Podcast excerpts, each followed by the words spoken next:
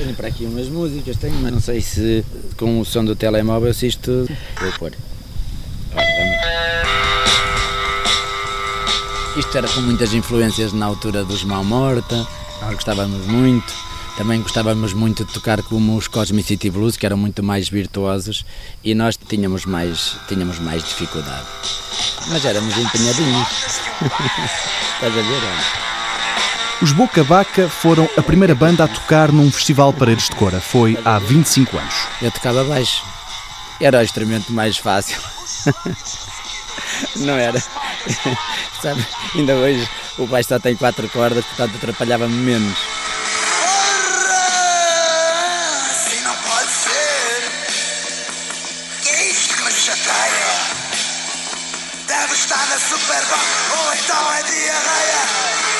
Vítor Paulo Pereira é um dos 20 jovens que criaram o Festival Paredes de Cora. José Barreiro, outro dos fundadores, não faz grandes elogios à banda do velho amigo. Era mais uma, um sentimento de a banda da Terra tem que tocar no Festival da Terra. E pronto, e eles praticamente ensaiavam para tocar no, no festival e depois acabaram por pôr fim a, uma carreira curta, mas para Paredes de Cora uma carreira importante.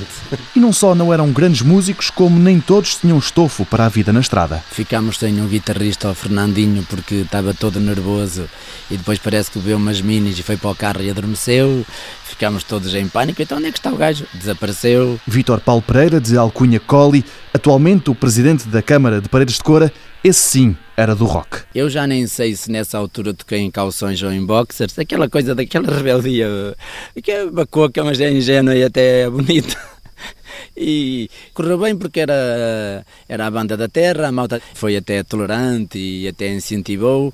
E também era um ambiente, as pessoas queriam, era, era quase o 25 de Abril da cultura, da música, e naturalmente que as pessoas foram muito generosas. Era sexta-feira, 20 de agosto de 1993. A ideia para o festival tinha surgido 10 dias antes. Quem a teve foi João Carvalho, numa noite de fados, organizada pela Câmara. Estava eu, estava o Jó, estava o Vítor, acho que estava o Filipe, estava o Carlos Alves, o Loureiro, que criou uma empresa gigante, mas continua a ser eh, um dos fundadores do festival e um dos nossos. E estava o, o, o Nuno Ferros.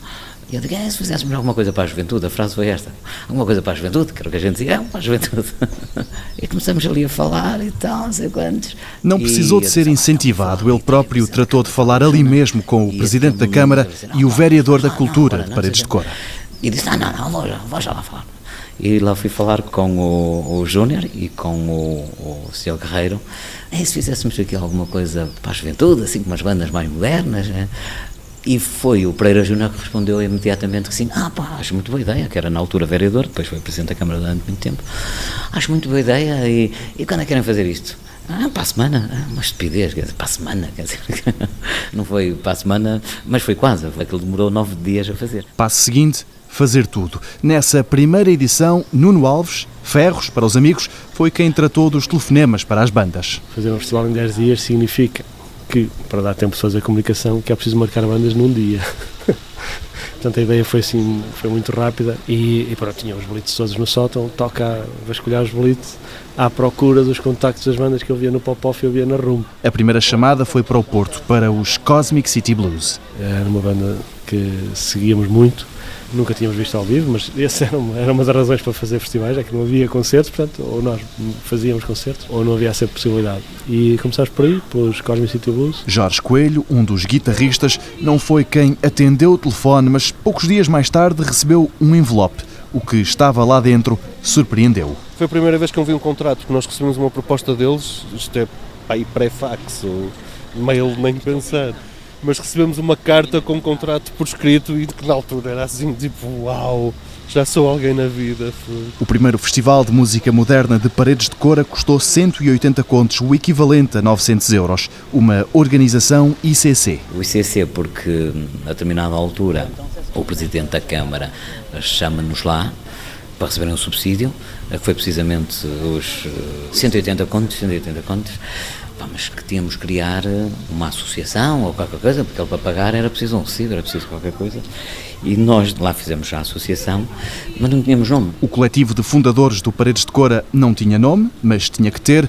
Isso era ICC. e foi uma grande discussão. Que nome é que iríamos dar a essa organização? E toda a gente dizia que isso era importante como ao caralho e portanto ficou o ICC que quando nós submetemos o nome não foi aprovado lá no, no Registro Nacional de Pessoas Coletivas. Assim. Tiveram lata para propor o nome importante como o palavrão e o engenho de encontrar um outro significado para a sigla que, entretanto, já todos usavam. Começamos a pensar, não é? e um diz incentivo, o outro diz a cultura decorense. Pá, deu na perfeição, deu na perfeição. E foi o CC durante algum tempo, até aparecer a ritmos, passado muitos anos. Jorge Coelho, músico, primeiro dos Cosmic City Blues e depois dos Zen, seguiu de perto a fundação do festival. Era uma organização caótica, mente exemplar, claro. Um caos como poucas vezes se podia ver. Mas era uma organização organizada. Eles faziam aquilo de facto.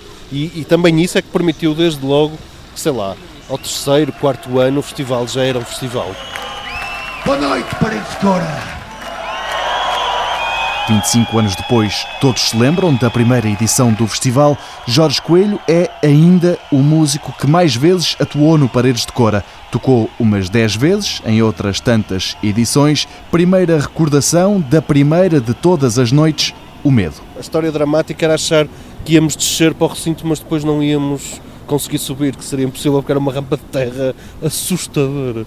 Nós tínhamos uma carrinha ridícula, na altura, assim, uma coisa meio freak. Já Nuno Alves lembra-se de uma espécie de caça ao tesouro que teve origem numa cena de pugilato. Uma sessão de pancadaria que durou poucos minutos. Toda a gente entrou para acalmar e para sanar isso rapidamente, a tentar explicar que estávamos num espírito diferente num ambiente diferente. Só que perderam-se uns óculos. Pronto, e foi interessante ter parte do festival parado, não é, numa mudança de banda e toda a gente atrás de uns óculos. Pronto, estamos a falar do relevado que hoje é o do palco de jazz, não é? Portanto, que é a Praia Fluvial. E passou-se aquilo a pente fino, não se encontraram nos óculos. Situações que nem aconteciam noutros tipos de eventos, aconteceram ali porque se criou ali um ambiente um bocadinho mágico. Da música e dos concertos, quem fala é João Carvalho. As pessoas mais idosas, que não sabiam muito bem uh, ao que iam, aparecem com a cadeirinha de praia e aparece o vocalista dos Teddy Boys a cuspir, a apanhar o próprio cuspo, quer dizer, aquilo foi assim um bocado chocante. Depois gangrena, nunca vi ninguém cantar sem parar um segundo, portanto ele estava sempre às voltas com a cabeça, era, era um exercício cansativo só de olhar, quanto mais de fazer, e, portanto, tenho ótimas recordações dessa primeira edição, ótimas recordações. Dos cerca de 20 fundadores, sobram hoje na organização três pessoas, todos sócios da Ritmos, a empresa que nasceu com o fim do ICC, João Carvalho, a cara mais conhecida do festival, José Barreiro, mais famoso por Jó, e Felipe Lopes, o diretor financeiro, um cargo que de forma premonitória já ocupava em 1993. Uma noite de diversão total, de acordarmos no dia a seguir ainda no recinto, e eu agarrado ao dinheiro, ainda por cima nessa altura, tinha essa preocupação, mas de facto de uma festa muito bonita, pequena, para aquilo que é hoje, mas muito engraçada, e que eu acho que não teve assim uma grande adesão, mas que ficou o bichinho para fazer nos anos a seguir e que foi o que vai acontecer. E em termos de organização, o ano seguinte foi outro desastre. O que é um palco? Hoje um palco é uma coisa que se coloca num sítio e monta-se o espetáculo a partir do palco. Naquela altura não, era um palco que não estava delimitado no espaço, ou seja, era tanta gente atrás do palco no backstage como tanta gente à frente. Ainda me lembro que também andavam lá os Genapá que não sabiam onde é que era o palco, se era atrás, se era à frente. Surreal, diz Jorge Coelho. Era completamente bizarro, então não havia qualquer ideia de vender bilhetes ou de. Portanto, não sei, a relação que aquilo tinha com a população era absurda, tudo era absurdo. E, e uma das coisas com piada, e que também tem piada por eles todos, é que ninguém sabia o que era um festival. É à terceira edição que surge um sinal de viragem. Nessa altura nós tínhamos um cartaz muito bom em termos de bandas portuguesas. Não havia muitos festivais, isso é um facto, não é? E conseguimos que nesse terceiro ano estivesse lá representado o Blitz, o Expresso, o JN e mais alguns jornais. Tínhamos o apoio da Antena 3, que era uma rádio recente, e pronto, quer dizer, foi um momento em que realmente passou a ser um festival de dois dias, com acampamento, e com presença da imprensa. Comunicação social que teve direito não só a assistir, mas também a fazer parte da habitual desorganização do festival. Consumiu-se mais cerveja no backstage do que no público. Foram oito barris no público em geral, 37 no backstage, que aquilo era uma coisa tão confusa. Bebeu-se bem e os concertos duraram até tarde. A culpa, no entanto, foi atribuída aos músicos. As bandas chegavam tardíssimo a Paredes de Coura porque não havia telemóveis, etc, etc. Não controlávamos a vinda deles. O soundcheck marcado para as duas da tarde chegavam às sete. quase à hora de começar. Eu lembro-me perfeitamente, à terceira edição já estava o recinto cheio e estava a Xana, na altura com o projeto a solo, mas a Xana, mais conhecida pela ligação à Rádio Macau, a fazer soundcheck. E as pessoas já estavam a pensar que era uma atuação. E ela só acabou por tocar às 5 da manhã. Nessa edição, enquanto uns se atrasavam para lá da irresponsabilidade, outros eram irresponsavelmente pontuais. Tentou-se fazer fogo aquático no Rio Coural e no Tabuão e combinámos a hora com os senhores do, do fogo, só que chegou a hora, a banda não tinha acabado de tocar e eles decidiram lançar o fogo na beira. Portanto, a última música do concerto foi feita com fogo de artifício.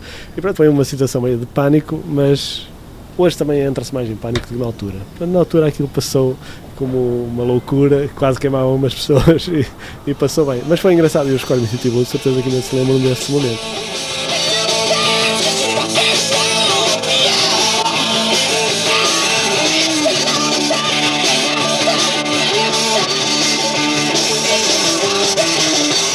Muito amigos, ainda hoje, mas capazes das maiores discussões. As chatices estão no ADN fundador do Paredes de Cora. João Carvalho conta que no final da primeira edição houve logo a geneira. Éramos muitos na altura, éramos 21 ou 22 e o filtro começou logo aí, a ver quem trabalhava, porque acaba o festival e uns iam dormir, outros para os copos e agora é preciso desmontar, quer dizer, acaba a festa, mas é preciso arrumar a casa, não é? E, e fechar a porta. Com o passar dos meses e dos anos foram saindo membros da equipa, as discussões, essas, continuavam. Discutia-se em todo lado, nós não fazíamos questão de... não éramos muito polidos nessa matéria, se fosse preciso discutir em frente a, a um café inteiro, discutíamos porque era mais com o coração do que com a razão e então discutia-se muito nessa altura. Jorge Coelho, o músico que dava uma ajuda à organização do festival, recorda-se bem de tudo isso. ok, aquilo era um grupo altamente heterogéneo, que eles eram mesmo, mesmo diferentes, entre uma certa preguiça inteligente do Jó, a cena mais croma e mais vendedor do João Carvalho, o Colli com ideias absurdas, o Filipe que seria mais atinado e tal, e as ideias culturalmente radicais do Nuno Ferros, que aliás eu acho que ele durante algum tempo se chamava quase vendidos aos pessoas do festival. Isto é muito cómico se pensarmos no que é que estava a acontecer. Com o tempo surgem duas visões sobre o festival, uma facção mais aberta à mudança, com João, Jó e Filipe, e outra mais radical era desse lado que estava Vítor Paulo Pereira. A discussão era sempre o espírito capitalista. O espírito capitalista vai contaminar o festival. E os outros festivais de Lisboa são festivais puramente comerciais e nós não vamos enverdar pelo espírito capitalista. Se não era o aluguer do palco, era a imposição de bilhetes. Se não era isso, era o peso dos patrocinadores. O atual presidente da autarquia corense pede desculpa por ter sido tão chato com os colegas. Chegámos ao ponto de uma vez, quando foi o João e o Filipe, quando chegam a Coura, trazem um cartaz que era do cartaz de 98, que era um girassol, um cartaz até bonito, com o logo da cervejeira grande. Ui, eu queria desistir e que ia-me embora porque isto logo está demasiado grande. Quando era normal, então os senhores pagaram tinham que ter visibilidade e tivemos a ter uma discussão bacoca até para aí às 5 da manhã dizer que aquele festival já estava a vender ao, ao espírito capitalista, que íamos estragar o festival, que logo tinha que diminuir. Diminuir como? Coitadas dos meus colegas. Colli, Vítor Paulo Pereira, o atual presidente da Câmara, mudou a tempo a sua forma de pensar e acabou por ficar muitos anos na Ritmos, a empresa que organiza o festival. Saiu numa altura em que foi trabalhar para o gabinete do anterior autarca. Muitos anos antes, tinha sido a vez de Nuno Alves, um dos nomes mais fundamentais do arranque do festival, que fez as primeiras três edições e à quarta bateu com a porta. Por três razões de princípio, mais uma académica. Só fiquei nos primeiros três anos, em que era realmente produzido por uma associação cultural, era com entrada livre, só com bandas portuguesas, e foi um ano, para mim foi muito importante por uma razão, foi o único ano em que chumbei na minha carreira de estudos, em que ponderei seriamente uh, dedicar-me mais a sério a essa área cultural, mas uh, ao fim desse ano depois inverti e enverdei novamente pela engenharia, que me deixa ficar livre para tudo que faça na área cultural.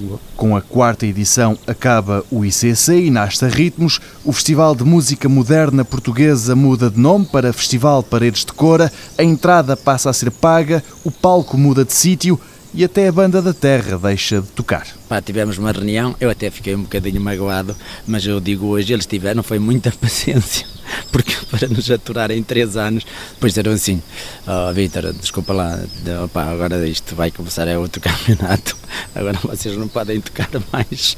E eu na altura senti-me assim um bocadinho, ainda, ainda me lembro que tivemos ali uma conversa e eu na altura considerei-os um bocadinho ingratos. Come on, Portugal. We've come all the way from London, England to entertain you. Em 99, tudo foi diferente. Nós íamos distribuir, fiz várias vezes essa viagem, todas as FNACs do país, ir com os molhinhos de bilhetes e com folhas para registar que entreguei aqui do 0 ao 200 e do 200 ao 400 e depois de repente ligávamos da FNAC, na altura já tínhamos escritório, a dizer já esgotaram os bilhetes. Não, já esgotaram. Como é que é possível? Isto é 10 dias do festival. E irmos outra vez distribuir bilhetes pela FNAC e depois ter filas na bilheteira, filas na porta incríveis. Nunca Paredes de Cora tinha visto algo assim. Uma enchente brutal. Foi o ano dos Suede, dos Lamps, Sneaker Pimps, alguns do que me lembro agora de memória. E o festival deu muito dinheiro para o que nós estávamos habituados. Era o festival ou se pagava, ou dava meia dúzia de tostões, ou tínhamos prejuízo, e de repente eh, aquele eh, cartaz levou milhares e milhares de pessoas, ao ponto de, ao ponto de eu quase chorar, eu acho que chorei, mas lembro-me de ter uma mágoa tão grande, tipo, onde é que nós vamos meter esta gente toda? This song is called Flutes. This is for our number one fan in Portugal who's uh, just doing.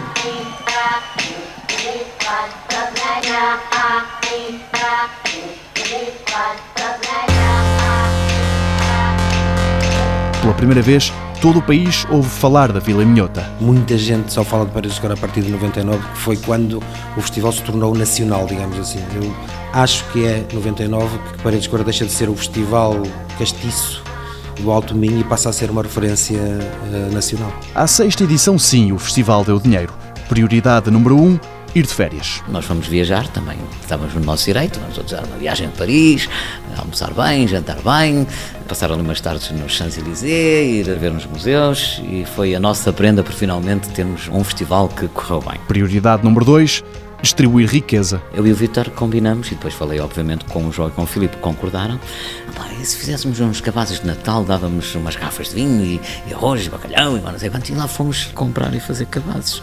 Demos dinheiro aos bombeiros, demos dinheiro, à, acho que à Associação de Dadores de Sangue, distribuímos ali algum do lucro que o festival gerou, o que caiu muito bem nas pessoas e o que caiu muito bem até nós, sentimos bem. Prioridade 3 esbanjar. Uma coisa surreal, quer dizer, compramos um campo onde hoje fazemos o festival, em vez de ficar com ele, oferecemos à Câmara. Portanto, estás a ver como nós éramos boas. Éramos boas e somos boas pessoas. O problema é que depois da maravilha financeira de 99, em 2000 afundaram-se. o festival dá um prejuízo enorme e nós tínhamos gasto o dinheiro todo. Acaba o festival e nós, raios parta, e agora o que é que nós vamos fazer? Com a agravante, teres de repente toda a gente a dizer-te, não, o subsídio de para os bombeiros, olha, este ano, as pessoas dos campos, este ano têm que pagar mais um bocadinho, porque o ano passado, assim, mas o ano passado pagamos mais do que pediram, ainda demos capaz de Natal, pois, pois, mas agora este ano tem que dar mais um bocadinho. João nem queria acreditar na falta de solidariedade. De repente, eh, perdoem-me os corenses que eu adoro, sentiste ali uma gula toda a gente e tu não conseguias que as pessoas acreditassem que aquilo não deu dinheiro. Não conseguias. Isto tem o seu lado de cómico, agora, recordando, mas na altura foi duro. E eu costumo dizer que foi que aprendemos a ser empresários e a gerir. Mas se muita coisa correu mal nessa edição, pelo menos eram cada vez mais os festivaleiros a saberem da existência de um festival num local com características fora do comum. José Barreiro conta que a proposta de mudar o palco para o anfiteatro onde está hoje partiu da Câmara. Nós usávamos o relevado da praia fluvial atual e a Câmara não queria que aquilo ficasse tão deteriorado, depois com a presença do público já à terceira edição, que já foi alguns milhares de pessoas que lá passaram. João Carvalho foi quem teve a palavra final. Criamos este espaço, que se lhe chama um anfiteatro natural, mas não é assim tão natural quanto isso. Foi preciso tirar daqui muita terra para lhe dar este, uh, tirar nos locais, pôr noutros, e posso dizer que tínhamos uma reunião com o responsável da Câmara para ver como é que queríamos o terreno e de repente alguns adormecem, eu fui acordar também, lá vim a correr, e não, como é que querem isto? E eu não sabia muito bem, só me lembrei, epá, de forma que se consiga ver para o palco, porque eu não sou propriamente grande, como sabes, e, portanto a magia nasce dessa forma completamente inocente. Que palco usar e quem é que o monta também deu zangas. Colli, futuro presidente da Câmara, não queria gastar dinheiro a contratar uma equipa para o montar. Os outros votaram da mesma forma. A montagem saiu-lhes do pelo, não voltaram a repetir a brincadeira. Quando contratámos o primeiro palco principal, eu achava que não, que devíamos ser nós a montar o palco, vê lá que coisa, que coisa. Trabalhávamos aí três dias, ficámos completamente morenos, com um espanhol a tratar-nos abaixo de cão, e nós ali éramos os organizadores do festival, pagámos e ele tratava-nos, cunho, que não, vocês não trabalham nada, estás a imaginar, a ser tratados abaixo de cão por um espanhol, eh, mas aquilo era mesmo de rir, mas imagina, a contratação de um palco melhor acaba por ser uma decisão sensata. Uma ideia com a qual Ferros também concorda. Na altura em que ainda estava ligado ao festival, ele era contra uma série de medidas que os restantes queriam implementar. Mudar o palco era uma delas, mas agora Nuno Alves vê as coisas de outra forma. Na altura era um bocadinho crítico da obra, não tanto pela disposição, mas pelo investimento. Eu achava que o recinto anterior ainda daria para crescer durante muito tempo. Eh, achava também que havia outro tipo de necessidades logísticas no, no festival, que ainda continua a existir. Mas, entretanto, vem-se a confirmar que é o anfiteatro certo para a dimensão que aquele festival pode ter. Né? Jorge Coelho, músico que também por ali passou já a tocar com os Zen, é mais entusiasta. Cor é inacreditável, porque os números são totalmente enganadores. Se tiverem 10 mil pessoas naquele anfiteatro que agora estão mais, o que se vê do palco são 200 mil. É impossível, eu não conto as cabeças e é uma coisa de facto incrível. E o som é também bastante incrível. Nesse sentido, o festival tem várias coisas particulares que são mesmo únicas e que têm a ver com o palco e com o recinto. Aquele sítio onde decorrem os concertos acho que é de facto incrível e acho que aconteceram concertos ali inacreditáveis que têm a ver com isso. E não é só dos headliners, não, não tem só a ver com isso. Houve concertos ao fim da tarde que foram coisas assim inacreditáveis que que têm a ver com esse recinto. Espetáculos tão bons que quem os vê do palco nem acredita. E há um ano que eu levo o presidente da junta, o diretor de uma escola lá que é para mim, e o presidente da Câmara e mais uma ou duas pessoas acima do palco. É assustador tu vais acima do palco, vês aquela moldura humana, ainda por cima com os Queens of the Stone Age, que é aquela fábrica, aquela é uma fábrica de música, não é? E uh, o baterista a tocar com toda aquela intensidade, ao ponto do suor chegar a, quase à nossa beira, o suor saltava e ele a tocar em, em tronco nu, se não em tronco nu era camisola de alças, e a admiração daquela gente quando chegou ao palco, a dizerem para baixo, tipo, porra, mas isto, pois, isto é pior que trabalhar numa fábrica, isto, isto é trabalho a sério, dizia outro. Não diziam porra, diziam coisas piores. isto é, que, que, é para eles o limite de esforço, isto é pior que meter uma placa numa casa que nunca mais me que é quando tens que carregar o cimento. Pô, isto realmente é trabalho a sério. E diz outro, pois, por isto é que esta malta tem que se drogar.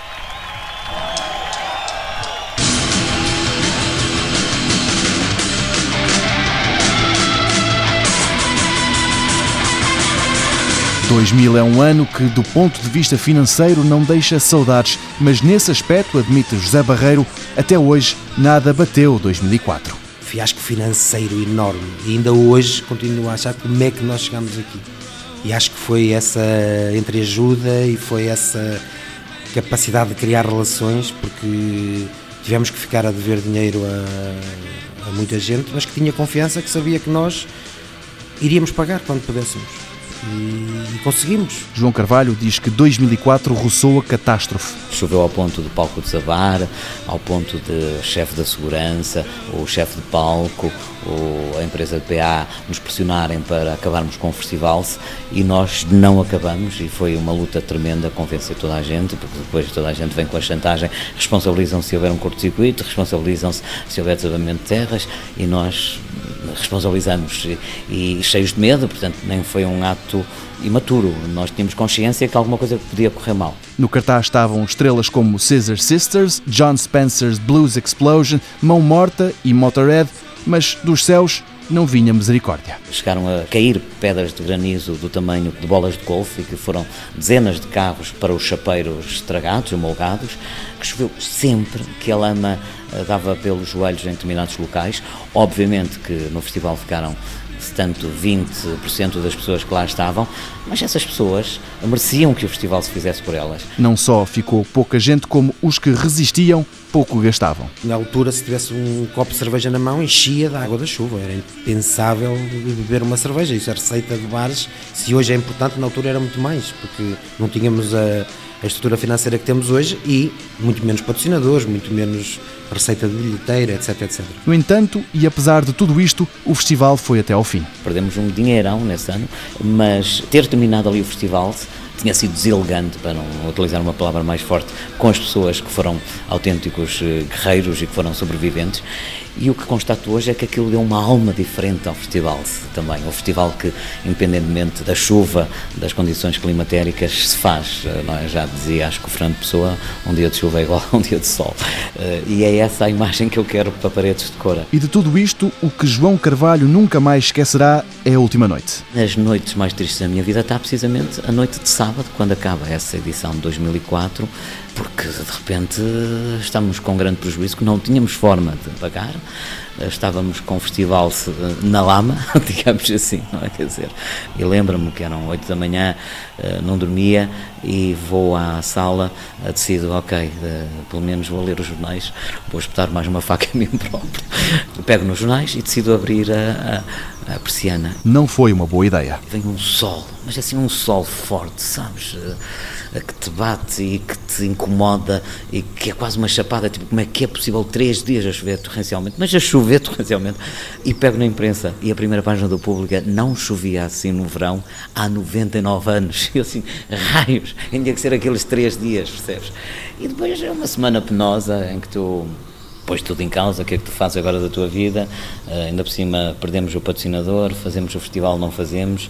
Eu confesso que nunca pensei uh, deixar de o fazer. Eu próprio nunca pensei deixar de o fazer, uh, mas ponderou-se. Esteve em cima da mesa acabar com o Paredes de Cora, mas o que decidiram fazer foi arriscar tudo. A edição de 2005 fica para a história como a melhor até hoje. Quem é o louco que, tendo perdido tanto dinheiro, vai fazer uma super edição a investir dinheiro sem o ter, sem ter patrocinador, mas foi isso que salvou o festival, foi essa edição de 2005.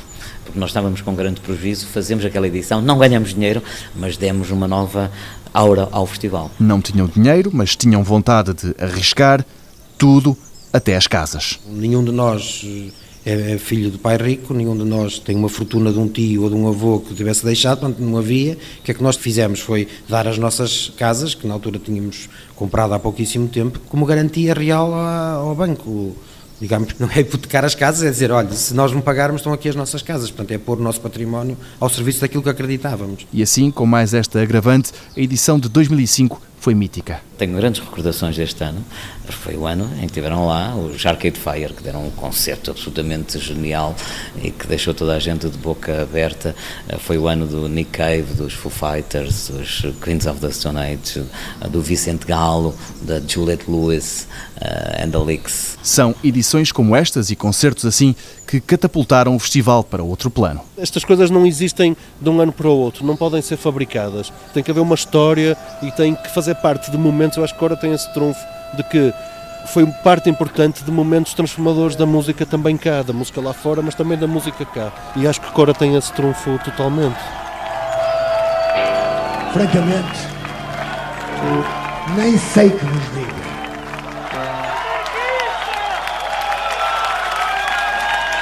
Se fosse uma espécie de papa, que não sou, diria que estáis com uma auréola muito estranha, milagrosa, porque apesar da chuva e da lama, conseguis levantar poeira.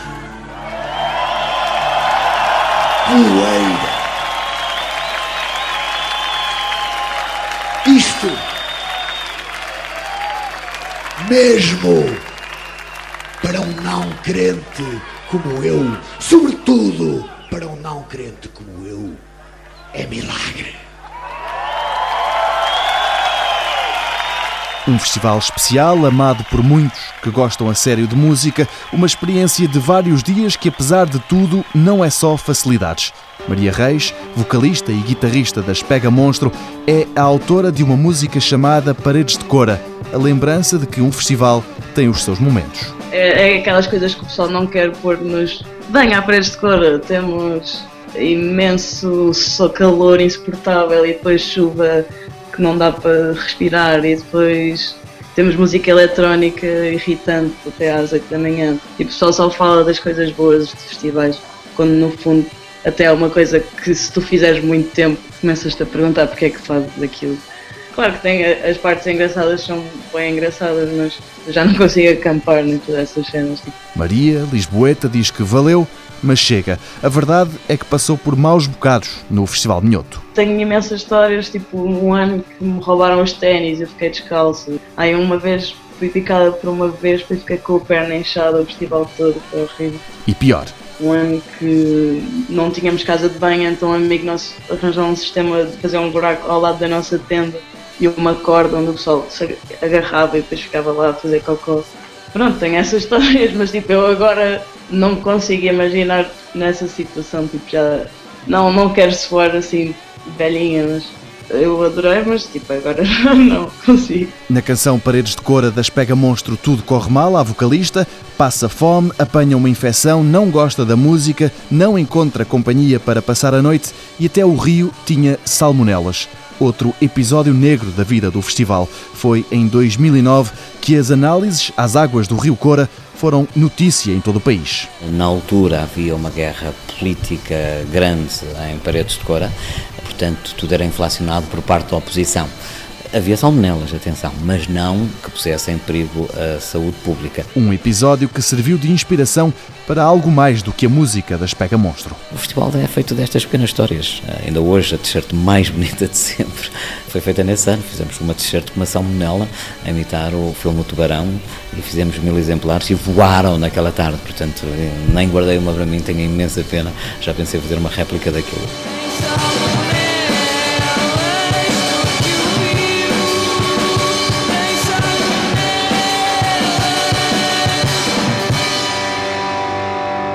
O que agora parece ser uma questão resolvida é quem são estes forasteiros que invadem a vila em agosto. Desde há 25 anos que os corenses se vêm habituando a conviver com gente diferente o festival se parece que é o orgulho daquele conselho. Portanto, tu hoje uh, não tens rigorosamente ninguém, pelo menos que eu conheça, que seja contra o festival.